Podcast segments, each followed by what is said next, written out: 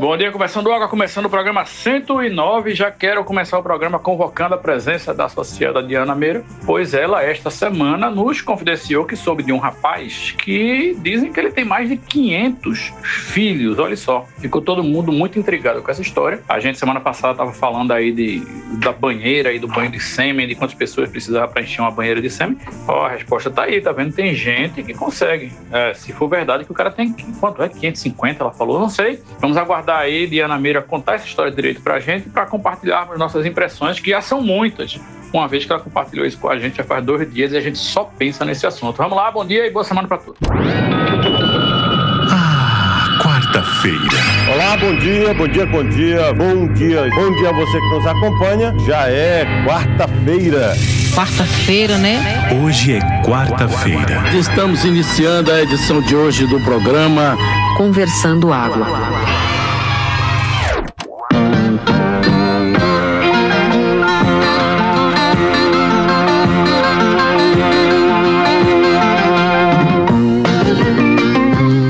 Conversando Água. Conversando água. Conversando Água. Bom dia, meu amigo. Tomar no cu, bom dia, caralho.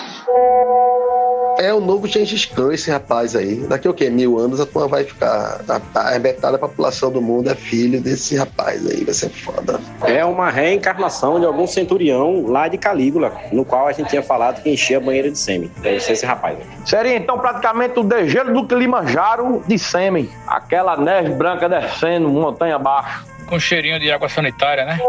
Agora, já faz umas duas horas que a gente começou esse assunto e convocou a associada Diana Meira, que por texto aqui no grupo nos disse que não ia poder participar naquele momento, pois estava num Uber de crente. E aí, como já faz muito tempo, eu tô começando a ficar preocupado que esse cara tá dando voltas pela cidade com Diana, evangelizando e botando música de louvor para ela ouvir, tentando fazer uma lavagem cerebral. Então se preparem que pode ser que ela volte como irmã de Ana para esse podcast. E aí sim vai ser divertido. Imagina se tivesse um crente no podcast. Caso de Ana Meira ia ser bom, porque seria um crente, tiradora de onda, tomadora de cerveja e. e. e. e. e. e. e. e. e. e, e- brin- brincando o carnaval. Nem negócio do caralho. Rapaz, até a nossa amiga crente aparecer aqui pra dar o depoimento aí dela sobre esse caso aí do, do rapaz de muitos filhos, é, que já combina com a situação de crente dela, porque tinha umas músicas que era o Senhor tem muitos filhos, né? Muitos filhos ele tem. Já encaixa aí. Mas eu queria falar e fazer justiça aqui a- a- ao Coldplay, que eu acho que tá se despedindo lá no Rio de Janeiro, né? Em meio àquela, àquelas, àqueles convidados é, atrapalhados que estavam subindo no palco, moça que cuspiu ele, gente que cantava música errada, aquele desespero de convidados subindo no palco. É, ontem teve a presença de, de Milton Nascimento e seu Jorge em cima do palco. E pelos trechos que eu vi, cantaram Maria Maria e foi uma apoteose. O negócio foi bonito pra cacete. Eu acho que na hora de fechar em chave de ouro, acho que eles deram uma olhada assim no retrospecto, no retrospecto da coisa e fez, meu amigo, eu acho que eu tô errando nos convidados, né? Vamos partir pra classe A da coisa aqui, porque não tá brincadeira não. Aí botou o grande Milton lá em cima pra cantar. Bonito, viu? Eu vi umas cenas assim, bonito pra cacete. Um, um- um ponto aí pra Coldplay. Aparentemente não dá pra errar todos, né? Tem que pelo menos acertar alguma. E vamos ver se a irmã Diana vai chegar falando em línguas. Tô curioso. Eu não sei nem por onde começar depois do comentário. Em primeiro lugar, eu cheguei só em salva. Eu sou crente, só por- pelo fato de crer em Deus mesmo. De resto, não. É, eu estava no Uber e é, quando chove aqui em Recife, eu não sei se o nosso ouvinte está. Tem algum ouvinte fora de Recife? Não sei, né? É, quando chove aqui em Recife, fica muito complicado. Porque a gente tem uma chuva e as pessoas simplesmente desaprendem a dirigir. Então tinha um trânsito absurdo por motivo nenhum. Bem, aí depois que passou de certo ponto, o carro andou, eu consegui chegar no trabalho, mas já já estava em reunião dentro do carro. Continuei em reunião aqui, terminei a reunião agora. Mas vamos lá. Sobre o caso, eu vou mandar outro áudio, porque está ficando muito longo. É uma matéria sobre um cara na Holanda que começou a fazer doação de sêmen. E aí, em certo ponto, uma galera descobriu que ele estava doando muito. E ele foi proibido de doação sêmen na Holanda, porque ele já tinha mais de, sei lá, 20 e poucos filhos. Quando foi se ver, o cara começou a doar sêmen para outros países. E aí, quando foi olhar, o cara já tinha aproximadamente 500 filhos. Esse é o número que conseguiram fazer a conta. E, enfim, né, com todos os riscos. é, primeiro, que as pessoas não querem, né, que em, em em, num espaço pequeno, ou seja, é, geograficamente falando, estou muito confusa hoje, velho, foi muita informação na reunião. É, num espaço pequeno, geograficamente falando, tenha tantos filhos na mesma pessoa, porque pode, enfim, ter problemas genéticos, é, não é incesto, mas as pessoas podem, né, começar a namorar, ter filhos, enfim, mutações é, genéticas bizarras. E aí, é, fora isso, o fato de você ter 500 irmãos não deve ser bom pra cabeça de ninguém. Então, é, foi uma bafafá, uma trelelê, vários comentários aí que vocês já fizeram é, e piadas. E era isso. A notícia, eu acho que o William meio que já deu no áudio dele, mas o fato é que o cara tem 500 filhos agora espalhados pelo mundo e tá esse BO aí, porque ele tem que ser proibido de doar mais esperma e, e reproduzir mais de qualquer forma, né? Isso é naipe de artista e pique de jogador, viu? Que bateu de chicotada em copinho de plástico, não foi pouco. Obrigado, associada Diana Meira. Que bom que você tá em plenas condições físicas e mentais aí depois de andar no Uber de, de crente. Mas eu vou colocar minhas considerações aqui sobre esse assunto, que não são poucas, né? Começando pela seguinte: como é que o camarada faz doação de esperma para outro país? Não que eu esteja interessado, entendeu? Mas, porra, o, o cara consegue mandar o, o potinho para outro país? Como é que é o negócio? Porque parece que só dura 24 horas, né? Depois eles morrem, os coitados do, do potinho de plástico. Mas a gente tem que considerar aí que a Europa, os países são tudo pequenininho, um junto do outro. Então, de repente, dá tempo sim de você enviar seu esperma para outro país, mas de repente o cara também arrumou um, método aí de, de, viajar, né, de fazer o turismo seminal. O cara sai de país em país visitando aí as clínicas de doação e dependendo do valor por amostra, eu acho que pode até valer a pena, viu? Uma coisa compensar a outra e o cara se diverte viajando e paga a viagem gozando. Né? Podia ter inclusive uma, uma, uma agência de viagem focada nisso, sei lá, Gozo Tour, é, não tem esse. Já tem agência que leva os caras para fazer cirurgia capilar, implante, né? Na Turquia, sei lá, enche o avião de careca e volta o, o avião com todo mundo cabeludo. Mas de repente poderia fazer um negócio desse aí, né? Um, um, um turismo aí pelos pequenos países da Europa pra galera deixar o, as amostras e os descendentes. O que é que vocês acham? Ai, caralho, vamos lá, continuando minha ruma de divagações sobre esse assunto. Eu quero saber como é que funciona isso de doação de esperma na Europa. Porque parece que o cara já sabia quantos filhos ele tinha e tinha feito aí um acordo pra parar de ter filho. Mas alto lá, velho. É o cara, quer dizer, eu não tô entendendo porra nenhuma, mas a clínica não pode simplesmente, ah, foda-se, não vou mais usar o esperma desse cara. O cara, quando doa, é obrigado a, a, a, usar o esperma do cara, né? Isso é que eu não tô entendendo. Tô colocando a culpa no cara, assim, tipo, meu irmão, você doou muito esperma e tá tendo muito filho, mas a clínica é que bota o esperma dentro das mulheres, né? Eu sei que tem esquema aí do, do, do perfil do doador, né? Que ele preenche lá, e as mulheres, quando vão escolher, elas podem escolher certos traços e certas características, inclusive algumas você paga mais por causa disso. Mas não acho que esse cara é o pica da galáxia, quer dizer, sem, com perdão do trocadilho, né? Pra as mulheres só quererem o, o sêmen dele, né? Outra coisa, cada gozada, cada amostra do cara, dá para engravidar quantas mulheres? Né? Eles usam uma gozada inteira numa fertilização e aí ele doou realmente, sei lá, não sei quantas vezes para ter 500 filhos. Tá tudo muito confuso aí, porque eu acho que as pessoas botaram o nome do cara e a foto do cara na roda aí nas reportagens e tudo, mas no final das contas, quem tá comercializando, por assim dizer, o sêmen do cara são as clínicas, entendeu? Assim, não, não pode chegar pro cara e dizer, ó, oh, você já tem, sei lá, 100 filhos, pare de, de, de doar. Ele vai dizer, foda-se, eu vou doar, as pessoas fazem o que quiser com... Agora, não sei também se, se o negócio é, é, é anônimo, assim, ao ponto de que, sei lá, ele doou a gozada dele lá e bota num, sei lá, num, num, litrão, assim, numa garrafa PET bem grande com gosto de outras pessoas, que é para na hora de tirar a amostra o negócio realmente ser randômico. Mas aí, se for randômico, você não sabe quem é o pai. Ah, foda-se, velho, tô entendendo mais nada dessa história. Eu tenho dois pontos aí, simples, no, no meu entender da coisa. O rapaz é um tremendo punheteiro, né? E o Estado, lá onde ele vive, está se aproveitando disso. Se aproveitando dessa fragilidade do rapaz e tá aí fazendo encher os bancos de sêmen através do vício de punheteiro que ele é, certo? E um outro ponto que aí é uma curiosidade minha, porque eu até então não sei. É, além do que o Will falou que dura 24 horas, eu achava que sêmen era congelado. O cara congela e aí manda para um outro país ou não? Não rola isso para sêmen. Esse assunto está muito nebuloso, está muito é, liquefeito, escorrendo por entre nossos dedos a verdade. Muita coisa, muitas questões a serem resolvidas não vamos chegar a lugar nenhum. Eu vou aproveitar e colocar outro assunto aqui, porque essa semana, se eu não me engano, acho que foi segunda-feira, a rainha dos baixinhos, a Xuxa, né? Fez 60 anos. Né? E aí a mídia estava comemorando aí os 60 anos dessa apresentadora, que é um marco na televisão brasileira, né? E fez parte das manhãs de muita gente, né?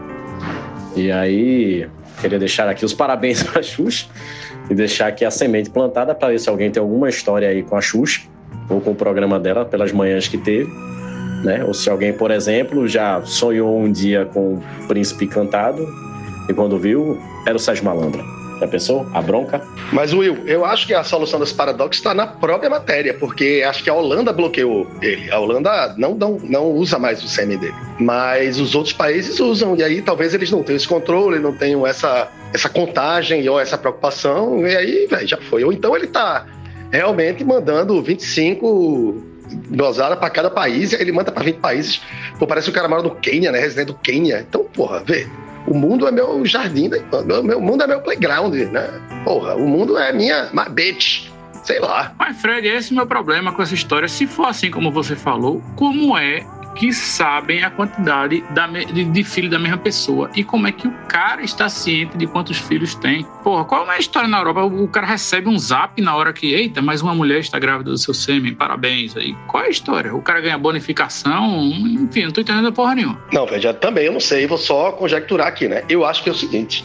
É, quando a notícia estourou, vamos dizer, quando o cara é, é, mandou mais sêmen para a Holanda do que ele tinha prometido. E aí sim foi um problema, e aí bloquearam o cara. Isso virou notícia. Como virou notícia, começou a aparecer matéria sobre o cara, talvez com a foto do cara. E aí eu acho que uma das coisas que devem ter nesses bancos é a foto do filho da puta que vai dar o filho. Deve, deve ser, não deve ter informação pessoal, mas deve ter a foto do cara. A pessoa quer saber. Eu quero saber qual é a cara do pai do meu filho, né? Então deve ter a foto. Então, como talvez virou notícia, como virou notícia, talvez os outros tenham começado a investigar isso. Alguém descobriu, um descobriu, eita, pô, esse cara mandou pra cá também. Eu vi a foto dele ontem. E aí foi puxando o, o, o, a redinha, o fiozinho, e aí já viu, né, velho? Sabe como é? E aí foi vendo, eita caramba, eu também, eu também, eu também. Aí foi virando notícia, a notícia foi virando uma bola de neve. Eu tô supondo, tá ligado? Eu não sei nada sobre foto, mas eu sei que existe sim uma obrigatoriedade do banco de esperma fazer um acompanhamento da qualidade do material doado, da taxa de fecundação, da quantidade de vezes que ele foi utilizado, se quantos óvulos foram implantados, se esses óvulos é, nidaram, se enfim, se o filho foi efetivamente gerado, é, se a criança nasceu. Então, esses dados são sigilosos, pelo menos no Brasil, são sigilosos.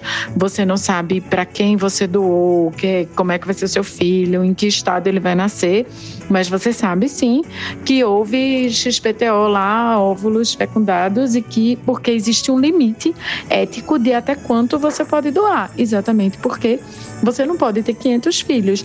Num país feito Brasil, grande assim, se uma pessoa tiver 500 filhos do Ayapoca Chuí, o problema é menor.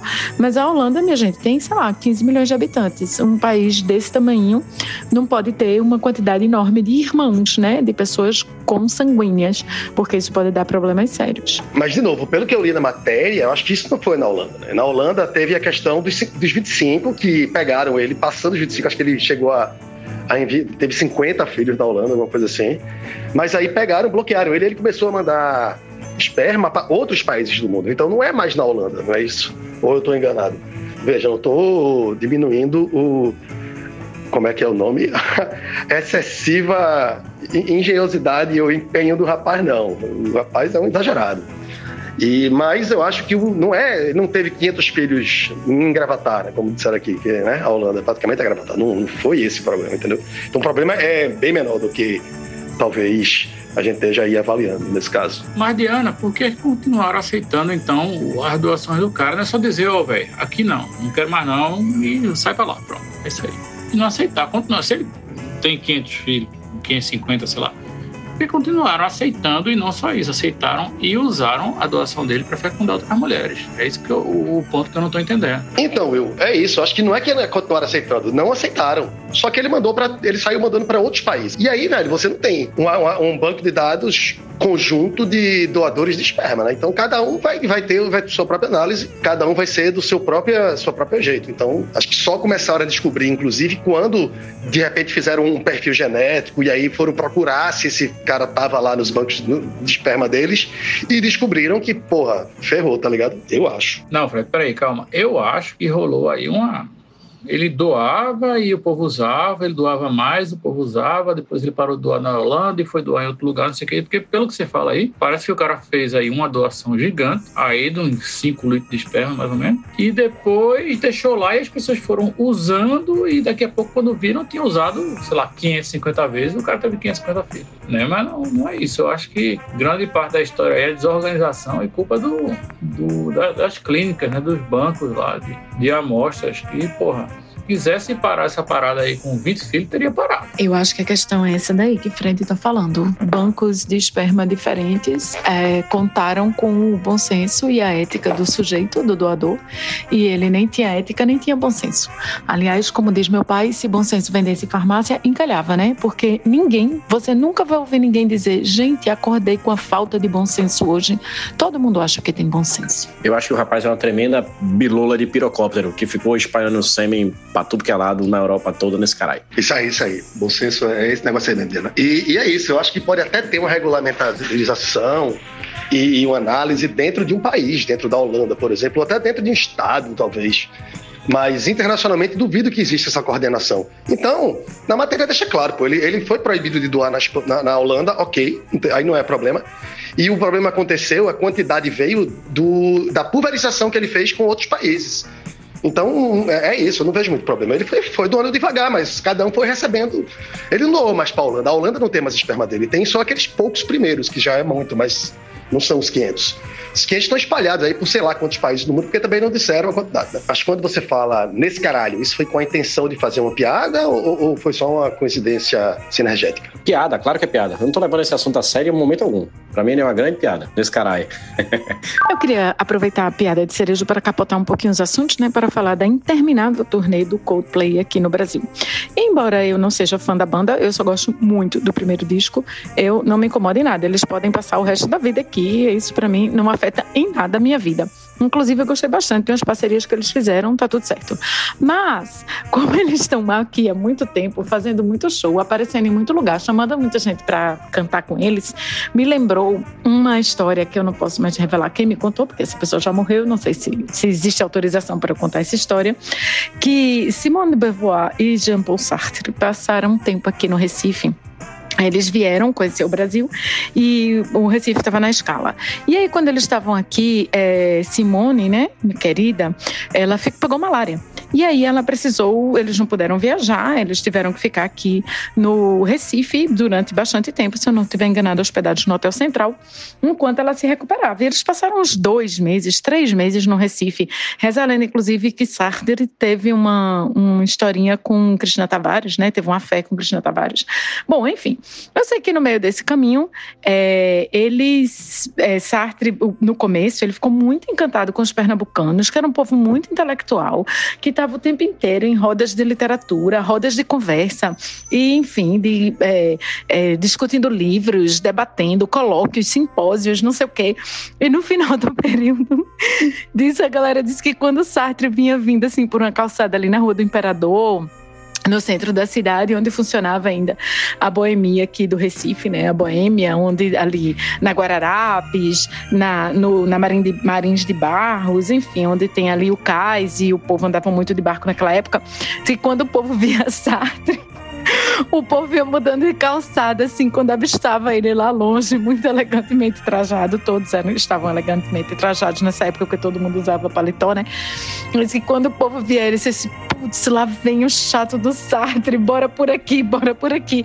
E mudava de lado, mudava de calçada, arrodeava, fingia que não ia para lugar nenhum para ver se ele passava.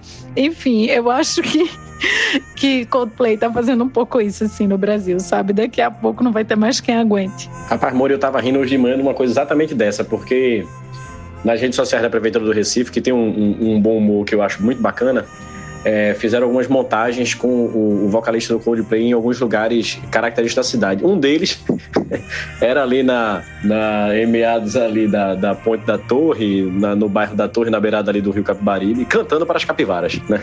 Isso eu achei sensacional. Caralho, velho, tem várias coisas nessa história que você pode comentar, mas eu vou falar, vou comentar só uma, que Recife é realmente o purgatório do mundo, né, velho? Porque todo mundo já passou por essa porra, né, meu irmão? Que coisa incrível. Todo mundo que tem uma merda pra espiar, vem espiar aqui, né, velho? É, porra, é foda. É, a gente vive aqui nessa parte foda, né? E já recapitulando o assunto aqui, havia uma construção, não é? Pegaram um terreno e começaram a construir. Aí, uma construção de médio porte aqui perto da minha casa, uma coisa assim, do tamanho de um, de um mini shopping, né? Que gerou a curiosidade de quem passava na frente. Alguns achavam que podia ser uma dessas academias é, de ginástica é, que cabe muita gente e tal, e outros achavam que podia ser uma concessionária de carros. Era um, realmente um negócio imponente, estacionamento no subsolo e tudo mais. Eis que inaugura essa semana, e para surpresa de ninguém, é uma farmácia. Uma farmácia do tamanho de um mini shopping, realmente, num bairro que num raio aí de, eu diria, 150 metros, tem mais sete farmácias. Contei ontem, inclusive, passando de bicicleta, no entorno da minha casa, agora tem oito farmácias, incluindo uma dentro de um supermercado, uma na esquina, ao lado dessa que abriu tem outra e assim por diante são oito. Realmente, eu não sei o que, é que tem nesse bairro, quer dizer, até sei, né? Tem muito velho e velho precisa de remédio e tem um hospital também, se bem que o hospital pegar remédio da, da rede pública, não pega da farmácia, mas é isso. Moro num bairro com oito farmácias, é isso aí. Estamos ilhados pela indústria farmacêutica. Olha, eu passei também nessa construção e eu também tava curioso, né? Que eu, só meus vizinhos, também tava curioso para saber o que era. E quando eu vi a farmácia também não, não me surpreendi. Mas o tamanho é impressionante. Agora, eu acho que a parte de cima, não, não entrei ainda, tô supondo aqui, tô imaginando, não abriu ainda. Deve, deve, sei lá, fazer algum tipo de locação de salas comerciais por ali. Eu acho que é por aí, porque não é possível que são mais dois andares, né? Tudo bem que tem muito remédio, mas aí é demais pra uma farmácia. Porra, coisa que pariu. Acho que vou abrir uma salinha lá em cima pra alugar algumas coisas, tipo uma massagem tântrica, essas coisas. Rapaz, isso foi pauta numa conversa ontem, porque é enorme aquela porra. Eu achava, a gente achava que ia ser um templo mormon ou alguma coisa no tipo, tá ligado? Pela também que é. E o pior é que não é só uma farmácia, aquela drogaria São Paulo, eu acho que é aquela, aquele azul bebê, que é horroroso aquela cor, porra. Então aquilo ali, ela, ela lasca qualquer vizinhança. Só o fato de existir um negócio daquele tamanho com aquela cor já fodeu tudo. E é foda, porque assim, a Massa Nobre, onde era ali a Massa Nobre, né? A torre vai virar também uma farmácia num lugar onde já tem pelo menos umas três ou quatro farmácias emendadas uma na outra, né? E aí é foda, coisa bem recifense, é você ir empobrecendo a, a, a, região, né? Porque um lugar onde tinha uma, uma padaria, aquela drogazil ali era uma borracharia, né? Ali, sei lá o que era, mas você vai acabando com tudo e transformando tudo em farmácia, velho. Recife é uma distopia do caralho, né, velho? É impressionante. Se fosse um filme, ninguém ia acreditar porque ia dizer que era exagerado demais, tá ligado? Porra, bicho, eu tinha certeza que era uma academia ou então uma galeria, tipo esses mini shops como eram antigamente o. Antigamente não, que não existe, o Espinheiro Shop lá no, no Espinheiro, tá ligado? E aí envolveria essas essas praças de alimentação gourmet, lojinhas e tal. Eu tava achando que era uma academia feita isso que o Will falou aí, essas grandona que cabe gente que sua porra. Mas farmácia, porra, confesso que fiquei triste agora. Meu irmão, Fred, se a Massa Nobre vai virar uma farmácia, então essa, esse trecho ali da rua antes do sinal é um polo farmacêutico. Porque se eu não me engano, tem umas quatro ali já, inclusive uma, uma drogazil, e vai ter outra na frente daquele tamanho que é o espaço ali da, da porra, tô de cara. É, a Massa Nobre vai virar uma farmácia, eu soube disso também, vai se chamar Farmácia Nobre.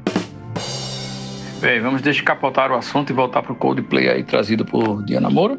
É, eu gostaria de informar para vocês que não é novidade para ninguém, mas o Brasil. Vocês sabem que, que o, o, show, grande parte do atrativo do show é uma porra da pulseirinha que pisca no ritmo da música e que muda a cor e tal. E naquela multidão fica aquele mar de luzezinhas e tal, não sei o que, que até o, o, o cantor do Coldplay justificou. Ele disse que o show do Coldplay realmente a maioria das pessoas não vê a banda de tão longe que tá, né? Alguns sequer conseguem ver o, o telão de tão longe que eles ficam e que eles têm que fazer a experiência ser interessante de outras formas e por isso que tem essa parada aí da experiência com, com as pulseirinhas e tal. Mas a questão é que a pulseirinha deve ser retornada é, voluntariamente ao final do show por questões de sustentabilidade e tal, não sei o que. Pois o Brasil, para surpresa de ninguém, foi o país onde menos retornaram pulseirinha no mundo inteiro. Eu não sei, realmente, o, o, o Coldplay estava decepcionado com isso, né? Veja aí que paradoxo, que, que conflito no coraçãozinho daquela banda. Ama o, o Brasil, porém, o Brasil não ama tanto Coldplay porque não devolveu as pulseiras. E a questão aqui é que o, o, o porra, é até engraçado, né, velho? O, o cara vem fazer show num, num país onde o caminhão de Guaraná quebra no meio da rua e as pessoas saqueiam a carga e aí espera que devolvam pulseirinha que brilha, hum, que a pessoa ganhou de graça, enfim. A questão não é essa, né? Nesse arrodeio todo, é para dizer para vocês que o Coldplay já faz parte da nossa cultura de forma definitiva, porque tem a pulseirinha para vender no camelô. Atenção, a, a pulseirinha que tem para vender no camelô não é a que a galera surrupiou do show. A galera simplesmente, sei lá, produziu na China, comprou alguma coisa dessa, uma porra da pulseira que pisca aleatoriamente e está vendendo no camelô como pulseirinha do Coldplay. Veja só a que ponto chegamos e, e que revolução o, o Coldplay está causando no, no comércio local. Eu tenho um cliente que tem uma farmácia e o nome da farmácia é Farmarta. Agora adivinha o nome da cliente? Pode ser Bruce Wayne ou Clark Kent. Eu me lembrei agora de uma casa de saúde que tinha lá em Afogados Gazeira, que o nome da casa de saúde era o nome do pai do dono. José, alguma, não sei das quantas, eu não só chamava casa de saúde, mas era, sei lá, José alguma coisa. E o nome da farmácia que tinha dentro da casa de saúde, né, com obviamente com a portinha virada, uma janelinha virada para fora, para atender o público interno e externo, o nome da farmácia era Michele, que era a filha do dono da casa de saúde. E eu fiquei só pensando, pobre da mulher e do filho, que não mereceram nada. O filho dele era um mala do caralho, não merecia nome de coisa nenhuma mesmo, não. Mas a mulher eu não sei, não tenho informação. Acho que ela era talvez uma malinha só. Eu me lembro, Moura, na, nas minhas idas a, a Jabotão para reunião com o cliente, aí na maioria das vezes o Uber sempre vai por dentro de, de prazeres, né? O Bela BR pega prazeres ali. Aí prazeres tem um comércio que é uma coisa impressionante. Tem uma, uma comunidade de comércio ali que é só deles. Aí tem umas três farmácias, que é Farmácia Emanuele. E toda vez que eu leio assim no, na fachada é, Farmácia Emanuele, a minha memória afetiva só me lembra a Emanuele que passava no Cine Privé da Band. Aquela série de filmes fantásticos de Emanuele. Aí eu, toda vez que eu olho a farmácia, eu lembro isso. Outra coisa que tem lá é uma academia que tem dois pontos lá, que é a Academia My Brother serem a julgar pelo número de farmácias com esse nome e que talvez nem elas nem sejam do mesmo dono. Parece que você não era o único fã do filme, né? Que passava na, no Corujão. São memórias onanísticas que vão perseguir você pelo resto da sua vida. E agora é hora de falarmos sobre saúde mental de novo aqui no Conversando Água. Acabei de me deparar com a reportagem da BBC dizendo que cheirar o suor de outras pessoas foi testado como terapia para ansiedade social, pois o suor de outras pessoas tem efeito calmante. Eu não sei onde fizeram esta pesquisa, esses testes, e eu tenho certeza que as pessoas que andam na hora do rush num ônibus lotado, sem ar-condicionado, sob o sol de Recife, não compartilham dessa opinião. A gente que vai para o carnaval debaixo de sol no meio da rua, no empurra-empurra, aquele esfrega-esfrega do caralho, sabe que cheirar o suor da outra pessoa, não sei, não, não traz nenhum efeito de alívio para ansiedade. Se bem que não tem ansiedade social, mas quem tiver aí, já tiver cheirado um suaquinho, que conta sua experiência. Eu acho que essa pesquisa é furada. Mas talvez não, veja, veja. A gente vai pro carnaval para nos livrarmos de nossas ansiedades. E a gente atribui a festa, a descontração, a bebida, os encontros. Mas vai que nada disso é verdade. Vai que no carnaval mesmo que acontece é todo aquele suor concentrado que acaba e desfaz todas as nossas ansiedades. Pode ser que a gente já tenha descoberto isso de forma empírica sem saber.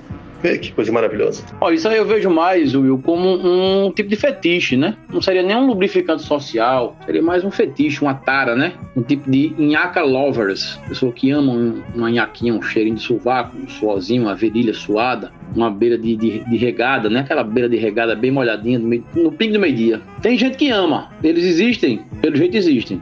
Não sabia que era tão volumoso assim, ao ponto de né, ser identificado aí com essa pesquisa aí tão salutar para o convívio humano. Bem, já que estamos falando em secreções humanas, eu tenho aqui uma notícia para vocês que eu acabo de receber. Enquanto corria uma maratona é, em Long Beach Mountain, na Califórnia, a maratonista Tamara Talkinson, de 31 anos, sentiu uma leve cólica, aquela vontade de ir ao banheiro, fazer o número 2, dar aquela cagada gostosa. Mas Tamara pensou: Olha, que droga, estou correndo uma maratona. Não posso parar. E ela falou isso para a reportagem. Ela pensou: Não sei se é possível fazer cocô enquanto corro, mas vou tentar. Eu não quero que um cocô estrague tudo. E assim foi. Tâmara cagou correndo e continuou seguindo a maratona. Chegou até o final. A reportagem omite algumas coisas, por exemplo. Vocês sabem que uma maratona tem 42 quilômetros. né? Vamos supor que Câmara, Tâmara cagou aí por volta do vigésimo quilômetro. Então ela correu mais da metade, ou cerca da metade da maratona, toda cagada. O cheiro deve ter incomodado aí os concorrentes, sem dúvida. E ela deve ter chegado ao final completamente assada, né? Nas partes. Afinal de contas, correr cagado não deve ser uma coisa muito saudável. Ela podia até batalhar aí um, um patrocínio com a Hipogloides. Mas bem, fora essas omissões aí, eu, lanço o desafio para vocês. Vocês correriam cagados? Claro que numa situação extrema, a pessoa pode cagar e continuar correndo, né? Afinal de contas, só para sobreviver, né? Mas no caso de Tâmara aí era só uma competição. E ela seguiu adiante toda defecada. Parabéns, Tâmara. Paulinho, vamos por partes. Esses atletas de performance, essa galera que vive para isso, que treina, que faz a dieta, que tem é, treinador, essas coisas todas, eles têm uma alimentação tão regrada que é mais ou menos tipo o, o seu pet, sei lá, seu cachorro, né? Que ele caga umas bolinhas sequinhas que você consegue pegar com a mão e jogar fora. E eu nunca vi ninguém limpando a bunda de cachorro depois que o cachorro caga, né? A não ser que o cachorro esteja doente. Mas eu acho que é o caso dessa menina aí. Ela, ela deve ter feito uma bolinha pelo chão, no máximo uma cobrinha deixou lá. E o fiofó ficou limpo, limpo, limpo, porque a vida dos atletas é essa, né? Saudável até na hora de cagar. Agora, eu vi há algum tempo, inclusive acho que foi numa Olimpíada, não sei. Enfim, não lembro não. Vou pesquisar aqui, eu mando pra vocês. Um cara que realmente ele se obrou todo. E aí saiu em estado líquido a parada. E o cara terminou a corrida com as pernas pintadas de merda. Agora, ele, ele não ficou nem entre os 10 primeiros, sei lá, uma coisa dessa. Não que a merda tenha prejudicado, porque ele era um corredor muito ruim. Mas ele pelo menos teve a desculpa, né? Não ganhei porque me caguei. É isso aí. Ó, eu não sei o caso de Tâmara, realmente eu não sei a consistência das fezes dela nesse episódio. Mas eu fiquei imaginando, se a pessoa não consegue segurar, né? Tá num momento de aperto mesmo, é porque o negócio não vem muito bem. Né? Pelo menos naquele dia. Pode ser que ela tenha um intestino regular durante toda a sua vida, mas naquele dia, correndo no sol quente, sei lá, né? o, o bolo fecal se lipe fez dentro do seu intestino e aí foi expelido de forma um tanto quanto né, chicoteana. Eu acho que foi por aí, porque para a pessoa né, ter que fazer é porque o negócio não estava durinho, não estava bolotinha de cachorro. Assim eu penso. Vocês sabem que esses atletas de altíssima performance, na hora que eles estão né, praticando o exercício, competindo, eles, o corpo, de fato, assim, não consegue, por mais que eles treinem, que eles se preparem, que a alimentação seja bem específica, que eles só comam essas, praticamente uma ração, como está dizendo o Will, mesmo assim, eles, o corpo tem uma hora que não aguenta, assim, o corpo reage de uma maneira inesperada. Eu me lembro, não sei se vocês recordam disso, Messi vomitava muito quando estava jogando. De vez em quando a câmera escapulia assim, Messi estava na beira do campo vomitando, assim. Ele, ele tem uma complexão física pequenininha, né? Ele é pequeno, ele é, é fisicamente mais fraco que a maioria dos jogadores, né, de, de, de futebol de, de profissional, assim, de elite, da elite do futebol profissional. E ele, sei lá, eu acho que ele exigia do corpo dele durante uma partida algo que o corpo, assim, não, não conseguia entregar totalmente. Entregava porque ele corria bastante, ele dava uns piques, assim, no campo. E aí ele ia lá, na, às vezes na lateral do campo, às vezes não, vomitava, passava mal. Então, esse é o corpo é, reagindo a, a o que é aquilo, a, a super exigência do atleta. Agora, na física, né, existe uma coisa chamada ação e reação. Né? E você sabe que se você atirar um objeto para uma direção, seu corpo vai sentir aí uma, uma reação contrária na mesma força e proporção. Enfim, quem sabe de física entende disso. É esse o princípio, por exemplo, que faz com que possa se manobrar sondas espaciais no espaço onde não tem ah, o vácuo, atrito e tal, não sei o que, o pessoal fica pensando, porra, como é que aqueles foguetinhos lá saindo de lá da nave, pss, pss, pss, aquele, parece um spray de desodorante, consegue manobrar a nave e a história é essa, você está no espaço, se você jogar um objeto para um lado, você será empurrado para o outro. Isso acontece aqui também, se dá um tiro numa arma, existe o coice, né? A saída da bala em alta velocidade faz com que a arma volte em direção ao seu rosto, por exemplo. Todo mundo conhece isso, então de repente a pessoa que está correndo dá uma barroada assim com força, dependendo da, da quantidade de massa expelida e da velocidade, pode inclusive lhe empurrar para frente e dar uma ajudada aí, pode se configurar inclusive num tipo de trapaça. E conhecendo os atletas que fazem qualquer, absolutamente qualquer coisa para melhorar o desempenho, não ficaria admirado nas próximas Olimpíadas todo mundo corresse cagando, né? Porque cada explosão aí de defecação pode ser um, um milésimo de segundo a menos no resultado e o recorde está aí para ser batido. Estaríamos então diante de um doping fecal. O que me lembra de outro assunto, porque é que a gente chama pessoas com muita sorte de pessoas cagadas.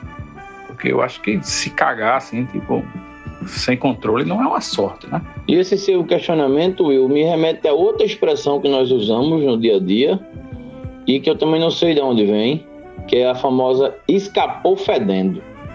Né? Se uma pessoa é cagada, uma pessoa tem sorte. Se uma pessoa escapa de alguma situação, ela escapa fedendo. Então ela deve escapar toda cagada, né? Deve ser em virtude disso. Será que escapou fedendo não tem a ver com o ato de peidar, não? Aquela situação que está segurando ali, não pode soltar, de repente se dá uma bobeira e pei, o, o pum sai. E outra coisa, é verdade essa lenda aí que se o pum sair silencioso, ele fede, mas se ele sair fazendo barulho, ele não, não ofende ninguém, só diverte? Não, na verdade, o barulhento ele também pode vir fedido. Né? A questão dele vir fedendo ou não fedendo é a questão do ardor na parede do, do Oiti na hora da saída do, da bufa, da flatulência. Se na hora de você for flatular, você sentir um ardorzinho, um queimozinho, é porque ele vem veneno de rato, se pegar no olho, cega. Agora, se você mesmo peidar silencioso, mas não sentir aquele ardor, aí ele vai passar só o efeito moral, entendeu? É, eu concordo com o Paulinho e com o Will também, mas é, é, eu acho que eu sou mais a favor de quando ele vem estrondoso, ele gasta muita energia para fazer barulho e pouca para feder, entendeu? Quando ele vem silencioso, ele já não gastou essa energia com barulho e fica concentrado realmente toda a energia para catinga. Sobre essas questões de, de expressões aí de cagado e escapou fedendo, eu ouvi uma hoje que não tem muito a ver, mas eu achei sensacional porque faz parte dessas expressões da nossa cultura pernambucana e nordestina. Eram dois caras que estavam discutindo hoje na rua. Eu peguei do trecho só realmente final. Pelo que eu entendi, era alguma coisa de, de pagamento, de alguma coisa que ele tinha vendido e tal. Porque o cara fazia. O cara falou, ele tá testando ainda para ver e ele tem um pagamento para fazer para não sei quem. Aí o cara comentou alguma coisa tipo, pô, mas ele já tá com três dias lá com material e tal. Aí o cara fez, não, mas ele vai te pagar. E ele fechou o assunto dizendo, rapaz, eu quero é cu, não quero é conversa não. Eu acho essa expressão fantástica. Eu quero é cu, não quero conversa não. É, colocou o cu no meio da conversa, o negócio já fica libertador, né? Veja a expressão teu cu, por exemplo. Teu cu é um negócio que encerra a conversa de uma maneira sublime, maravilhosa. E ela não é um negócio teu cu assim, querendo deflorar alguém, sabe? Querendo penetrar alguém, como vai tomar no cu, essas coisas. O teu cu é simplesmente uma interjeição dizendo teu cu. Então ela fica assim no ar, né? Tem uma, uma simplicidade e ao mesmo tempo uma complexidade maravilhosa. É uma expressão sublime. Gostei dessa aí também. Eu quero é cu, não é conversa não. É porque o cu, né? E a conversa, bem, vocês entenderam. Não, não, não, não, não, é nada disso. Evidentemente, escapar fedendo é quando a pessoa quase morre. Porque a gente sabe que quando a pessoa morre, pouco tempo depois, o corpo começa a liberar odores não muito agradáveis, né? Os odores da putrefação. Então, quando você escapa fedendo, é tipo assim, você botou pezinho, faltou pouco não morrer, entendeu? Isso é o que se diz escapou fedendo, assim, sobreviveu por pouco. Mas o, o indivíduo, ele sobrevive todo cagado ou sobrevive de forma asséptica, assim, limpa, cheirosinho? Puro Johnson Johnson. Aí, Paulinho, eu acho que depende do indivíduo, né? Deve ter para todo gosto. E agora vamos de dicas de saúde no Conversando Água. Se você trocar o seu café, segundo um estudo recente, todos os dias de manhã por um chá verde de preferência com limão, é comprovado que você pode perder 95% da sua vontade de viver. Concordo demais com essa dica de saúde aí. E olha que eu não sou muito fã de café, não. Mas aqui em casa tem uma cultura de um suco verde que, puta que pariu, às vezes é ruim pra caralho. Ele é extremamente funcional, mas o sabor, às vezes é que dá pra dar uma arrumada, bota um açuquinho, um melzinho, então não sei o quê. Agora, quando entra gengibre, cúrcuma, própolis, caralho, às vezes fica difícil. Mas aí, como a gente tá ficando velho, fica, eu tenho que pensar às vezes nessa questão funcional das coisas. Aí eu começo a perceber que os sabores às vezes vão ficando em segundo plano. Não concordo, mas acho que isso está acontecendo. Mas adorei a dica de saúde. É, Bruno, cereja eu entendo. Agora, quando entra gengibre, cúrcuma e caralho, realmente fica difícil, mano. Principalmente é pra do caralho, né? Assim, nada contra quem gosta. Mas eu acho que não vai, não vai dar um sabor legal a- a- ao, chá, a parada, né? É complicado. E agora eu trago pra vocês uma coisa muito séria. Muito séria, mostrando que a futilidade venceu os assuntos sérios. Vocês estão sabendo que lá em Paris tá tendo uma manifestação seríssima, né? Muito, muito forte, inclusive, contra a reforma da Previdência deles lá. A classe trabalhadora tá na rua, tá tocando fogo na, um bocado de coisa, né? Em protesto, claro, que é o que ela tem pra fazer.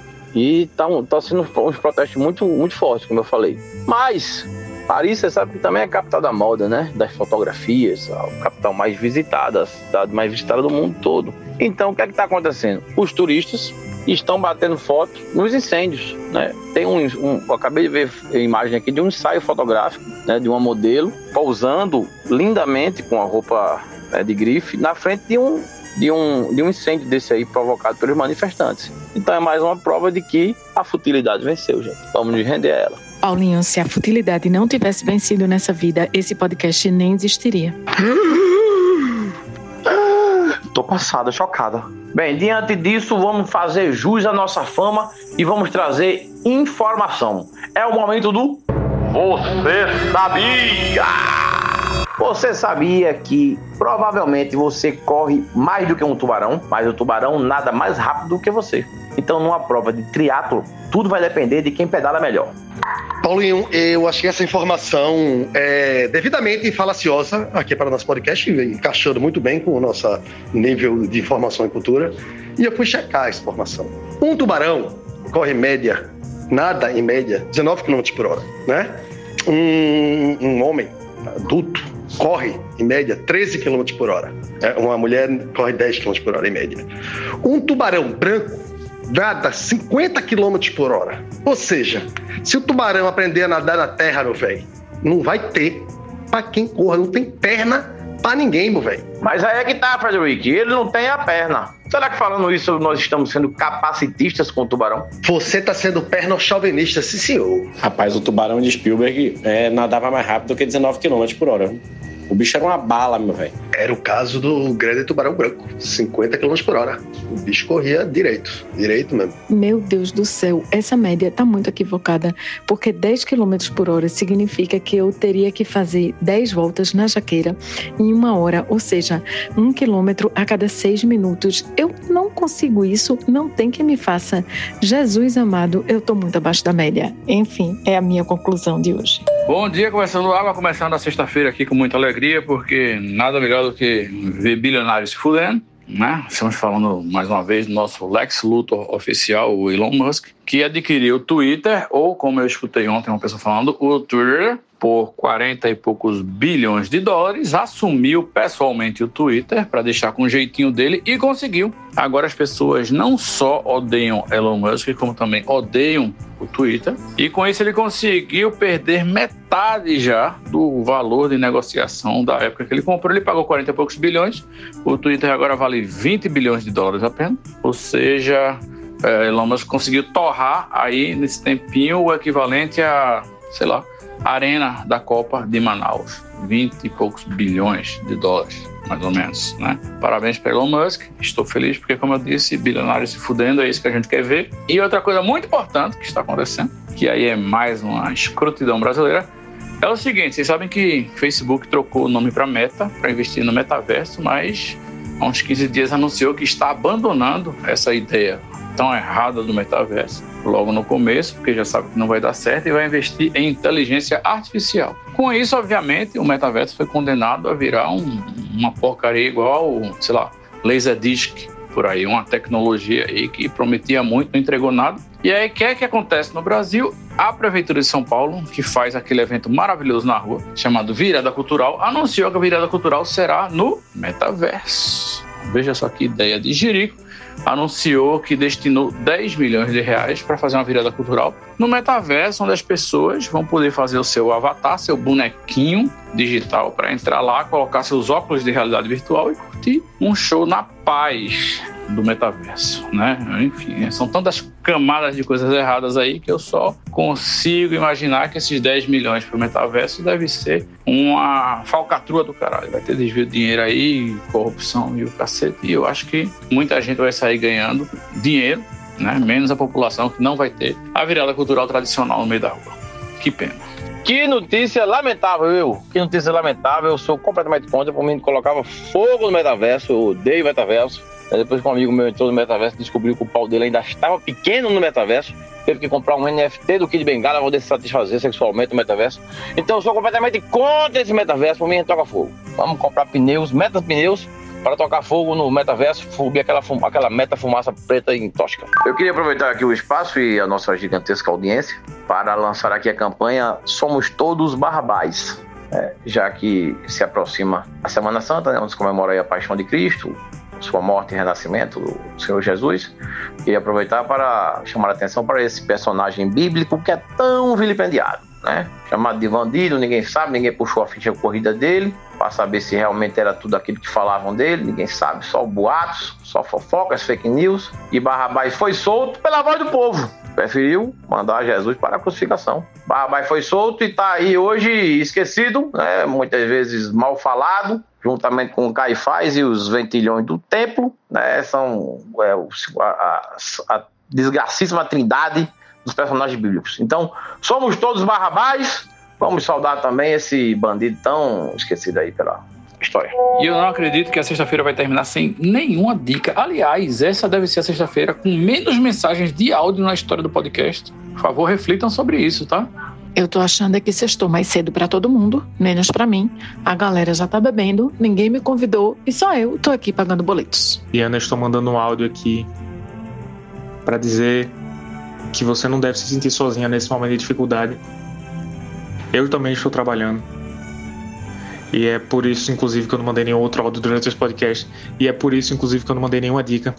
Eu tava até pensando, mas eu não consegui achar nada. Vou continuar cascavilhando aqui minha memória enquanto eu trabalho para ver se sai alguma coisa.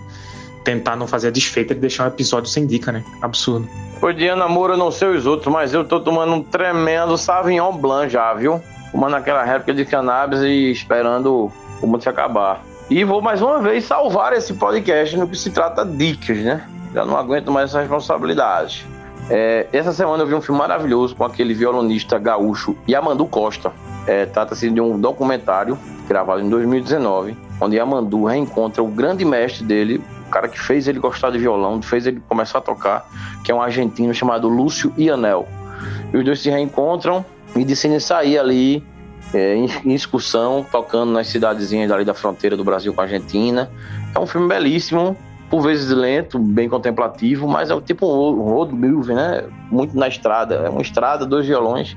Eles vão parando, tem uns festivais, uns festivais pequenos que eles tocam, vão pra Argentina, numa cidadezinha pequena. É be belíssimo filme, muito bonito para quem gosta de violão, quem curte o talento de Amandu e desse cara que eu não conhecia, o Lúcio Ianel, Ianel, Inael, sei lá. Vale a pena ver, gostei demais. O nome do documentário é Dois Tempos. Dois Tempos. Eu vi no canal Curta, aqui no, na Claro TV. É só procurar aí no serviço dos streamers que vocês vão achar. Eu acho que vale a pena ver, muito bonito. Dois tempos. Amando Costa e Lúcio Ieral. Inael, sei lá. Oi, pessoal. Não apareci aqui essa semana porque realmente foi puxada, né? E não tem uma dica nova, mas tem uma dica da semana passada, que é uma série, que uma minissérie, na verdade, que a gente assistiu, meio que maratonou. São poucos capítulos, acho que só são seis capítulos. E é, é minissérie que assiste que começa e termina, né? Uma história, um filme mais longo, digamos assim. E é, achei bem interessante, não tinha muita expectativa. E é, é com Samuel L. L. L.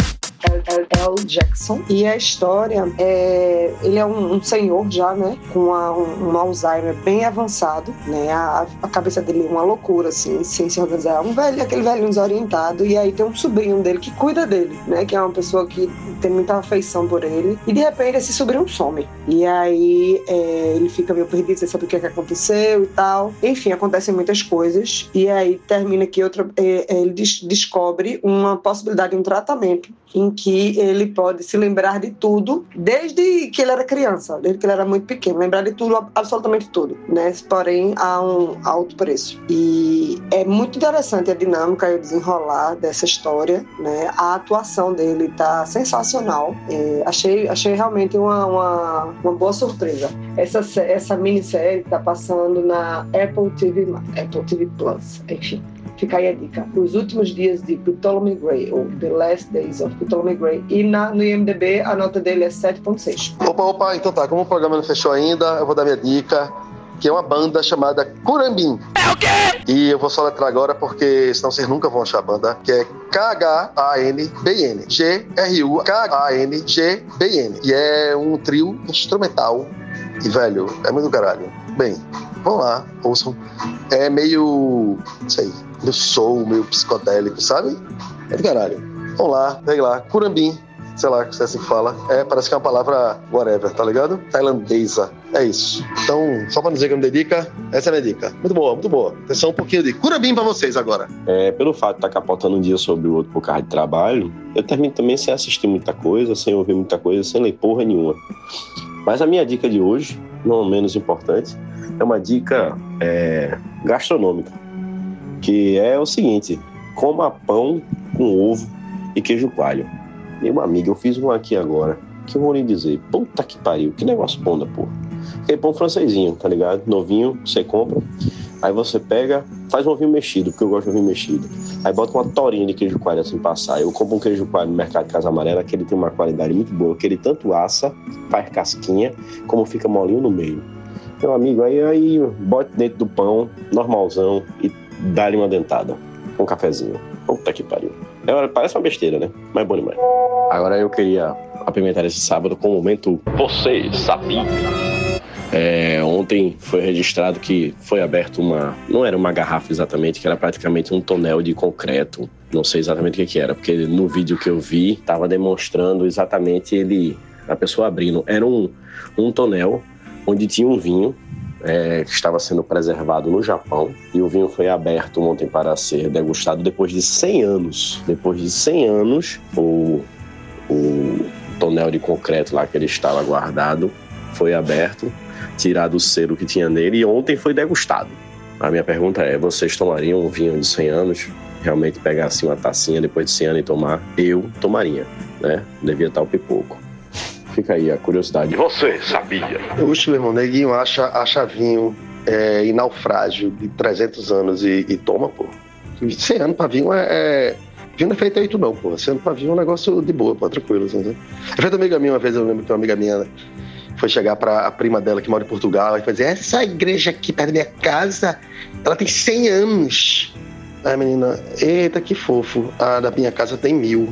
Né? Então é assim, velho. É... Vinho é outra história.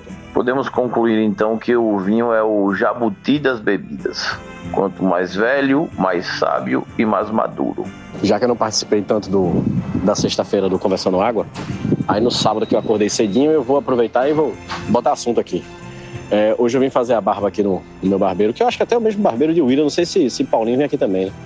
É um dos poucos momentos que eu assisto o campeonato inglês de futebol, porque eles assistem muito aqui, e os horários que eu venho de manhã quando tá rolando. Nossa querida Diana Moura deve estar tá assistindo nesse exato momento, né? Aí tava rolando realmente um jogaço que era Liverpool e, e Manchester City, né? O jogo em si, um espetáculo, todo mundo já sabe, mas eu queria falar uma curiosidade, que é uma coisa que eu tenho percebido.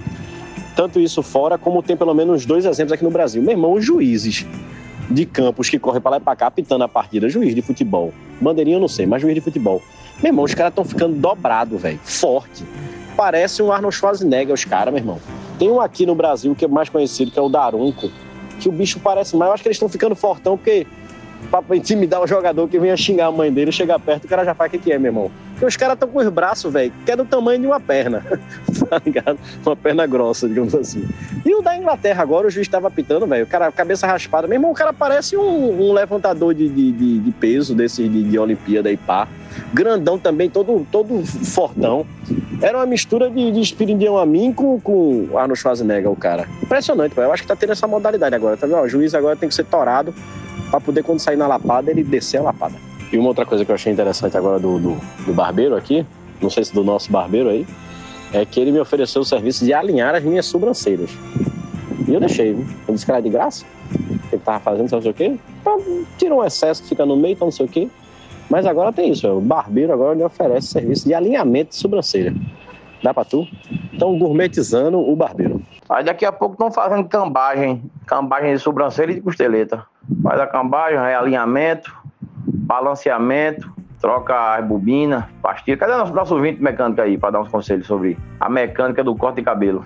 Ó, é, eu tô até sem barbeiro, cara. O cara que corta meu, meu, meu cabelo aqui, fazer minha barba, era irmão da, irmão da massa aí, das bandeiras do, do verde e tal, mas aí danou-se pro velho mundo, atrás de uma paixão, tá viajando agora segunda-feira. Aí deixar de cortar cabelo aqui pra cortar cabelo lá em euro. Melhor, né? Mas aí eu fiquei órfão de barbeiro, depois vou pegar essa indicação com você aí, que aí eu preciso me reorganizar. Mas é isso, sabadão bombando aqui, dilateamento já e aguardando ansiosamente o show de Racionais MC, que é hoje à noite. Gente, dei uma paradinha agora no meu pedal matinal do sábado de manhã para deixar com vocês uma pergunta filosófica e fechar o podcast, que é o seguinte: se você tivesse um poder supremo, mágico, místico de presentear o brasileiro com um único tipo de sabedoria, o que é que você colocaria na cabeça do brasileiro? Alternativa A, o poder da interpretação do texto, ou alternativa B, o poder de se deslocar em linha reta, seja a pé ou em veículos. Respondam e até a próxima semana. Sem sombra de dúvida, a interpretação de texto. Interpretação de texto. O deslocamento também é importante. Não pode botar assim um poder do pensamento crítico, não, que aí já resolvia várias coisas, sabe como é? Interpretação de texto, obviamente, sem nem pestanejar. E se a pessoa souber interpretar texto em linha reta, é melhor ainda, né? Mas em linha reta e curva também serve, na América Latina. Eu queria também aproveitar que hoje é dia 1 de abril e perguntar para vocês qual foi a maior mentira que vocês já contaram na vida ou que já ouviram na vida. Né? Por favor, contem isso que o programa está acabando. Quer dizer, essa já é uma mentira, né? Que o programa devia ter acabado, não acabou ainda. Sem dúvida, interpretação de texto também. Will, eu acho mentira uma coisa muito séria, muito séria. Eu sou advogado, né? Estudei para isso. Então, eu geralmente não revelo minhas mentiras e, por precaução, eu digo a vocês que também não revela de vocês. Mesmo que seja uma mentira pequenininha. Porque tem mentira, né? Tem níveis de mentira que é uma, delícia. Tem páginas e páginas sobre mentiras e mentiras aí nos, nos alfarrábios da, da existência humana. Então eu vou seguir o conselho de Paulinho, deixar só aqui a informação de que praticamente tudo que eu digo aqui nesse podcast é mentira, né? Então é isso aí, você já sabe agora. Esse podcast não vai acabar nunca mais. E hoje é o dia 1 de abril. Não vai ter nenhuma piadinha sobre isso. Abriu de novo, foi ou fechou? Hoje é quarta, sábado. Que dia é hoje? É isso mesmo, hoje é quarta-feira, 1 de abril, estamos começando, começando água número 109B. O programa está aberto agora por tempo indeterminado. Por favor, só mentiras a partir de agora, em homenagem ao Dia da Mentira, tá? Um beijo. Minha gente, eu comecei a gostar de canela, cartola. Tô adorando comer também, como é o nome daquilo? É, ovo de Páscoa, mas só na forma de ovo, porque eu não gosto de comprar a barra. Mesmo tendo mais chocolate, eu prefiro ovo, porque, né, Páscoa, enfim, coisa da Páscoa, o ovo simboliza o coelho, que eu não sei o que é que simboliza.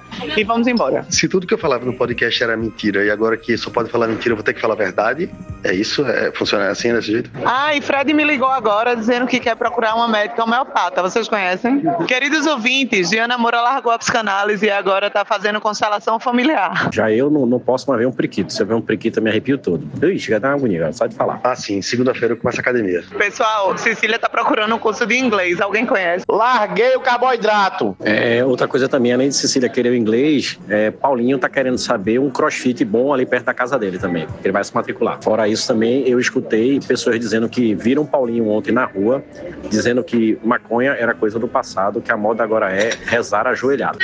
Até começou uma música aqui, porque eu queria dizer que o William ligou agora e disse que não vai mais reclamar em 2023. Então teremos aí todo um 2023 de William Paz e Amor. Vou reclamar mesmo não. Eu quero indicação de padre para me crismar. Por favor, me crismem. Inclusive, estou constelando com psicodrama, viu? Se vocês quiserem participar, tiverem uma indicação, é, um de vocês pode ser uma caixa, o outro pode ser, sei lá, a fachada chegada do hospital onde o outro nasceu e a gente vai fazer um encontro lindo, belíssimo, cheio de revelações. Eu quero ver vocês dançando!